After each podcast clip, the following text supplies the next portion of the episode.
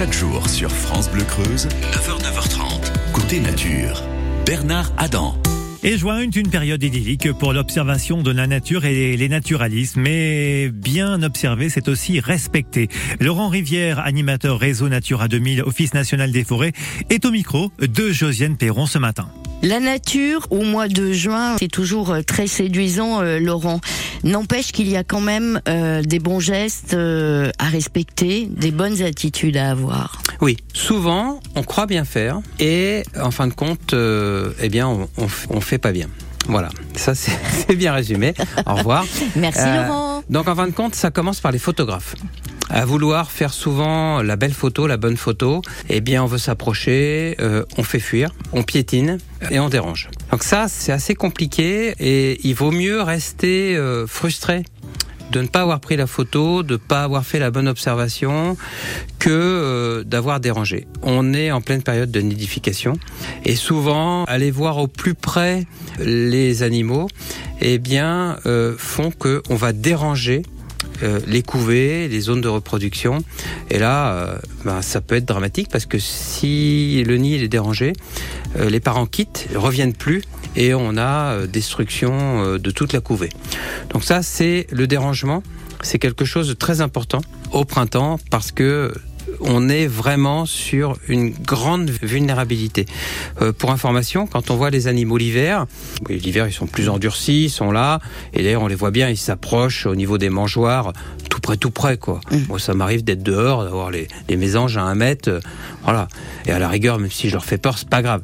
L'été, surtout si on va près des nids, c'est très très euh, compliqué et très dangereux pour euh, l'espèce. Après, au niveau des zones remarquables, là aussi, euh, c'est le piétinement qui est un vrai problème. Donc, on va voir par exemple une grenouille qui est dans la mare.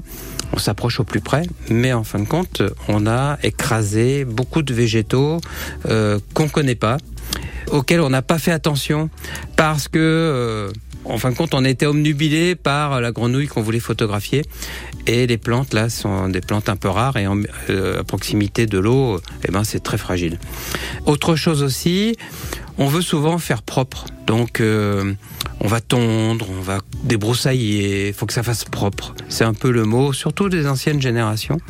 On va pas laisser euh, le temps à la végétation de s'épanouir. Et souvent, en 15 jours, elle peut monter en graines. Vous voyez, les graines vont se disséminer et ainsi de suite. Donc souvent, à vouloir faire trop propre, euh, ben, on fait pas bien. Donc laissons un peu le, la nature s'épanouir euh, en bordure des vous voyez, dans le coin du jardin où en fin de compte on va pas aller.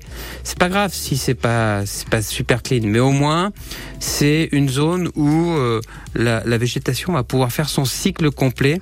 C'est-à-dire je fleuris, je suis moche après, parce que tout ratatiné, mais mes graines vont pouvoir disséminer la campagne et c'est comme ça que on va avoir une nature florissante. Après, c'est un peu paradoxal quand même, Laurent, parce que notamment dans la, le cadre de la prévention des incendies, il est bien demandé de débroussailler, de. Oui. Alors en fin de compte, la végétation qui est sèche et qui est euh, sensible à la propagation des feux. Entre le temps qu'elle soit sèche et le temps qu'elle est en graine, il se passe du temps, quoi. C'est-à-dire qu'en fin de compte, en creuse, euh, les zones plus fragiles, c'est plutôt pour les feux d'hiver. Donc en fin de compte, vous voyez, au euh, mois de juin, vous laissez, et puis à partir du 14, ouais, 14 juillet, on va dire même 10 juillet, vous pouvez y aller, quoi. C'est bon, la végétation elle a fait son boulot, le vent a emmené tout ça, pas de problème.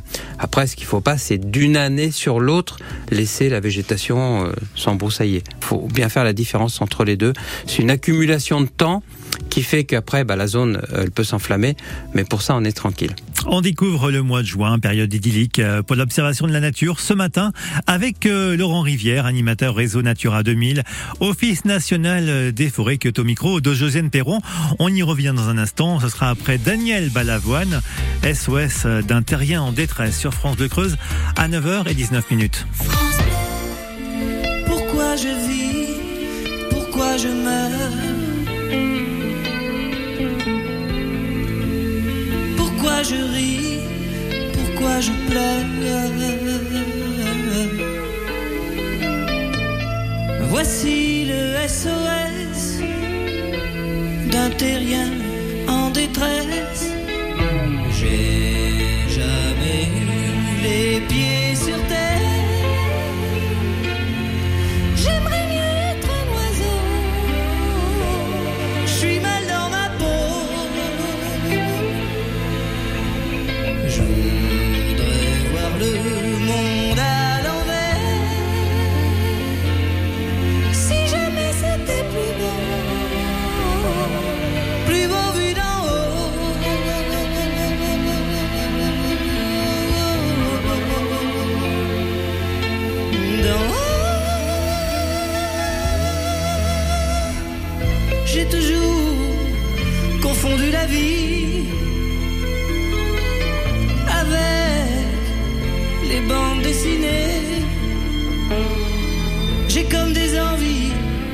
métamorphose.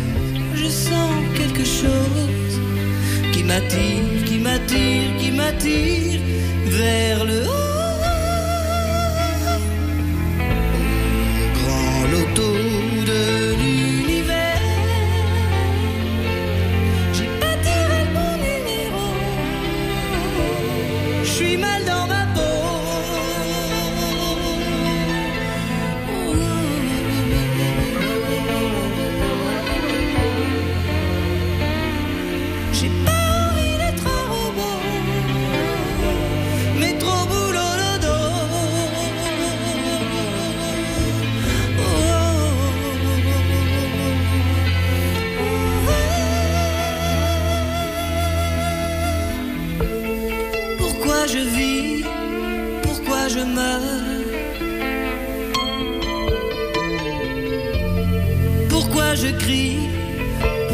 Je pleure.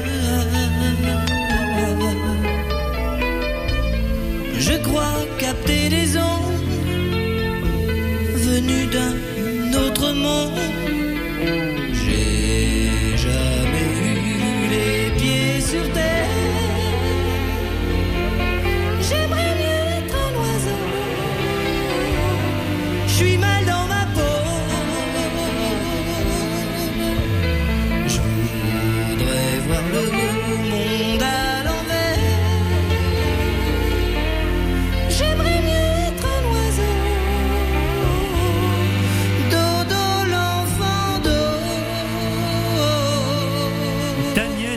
Balavoine, SOS d'un terrien en détresse sur France Bleu Creuse.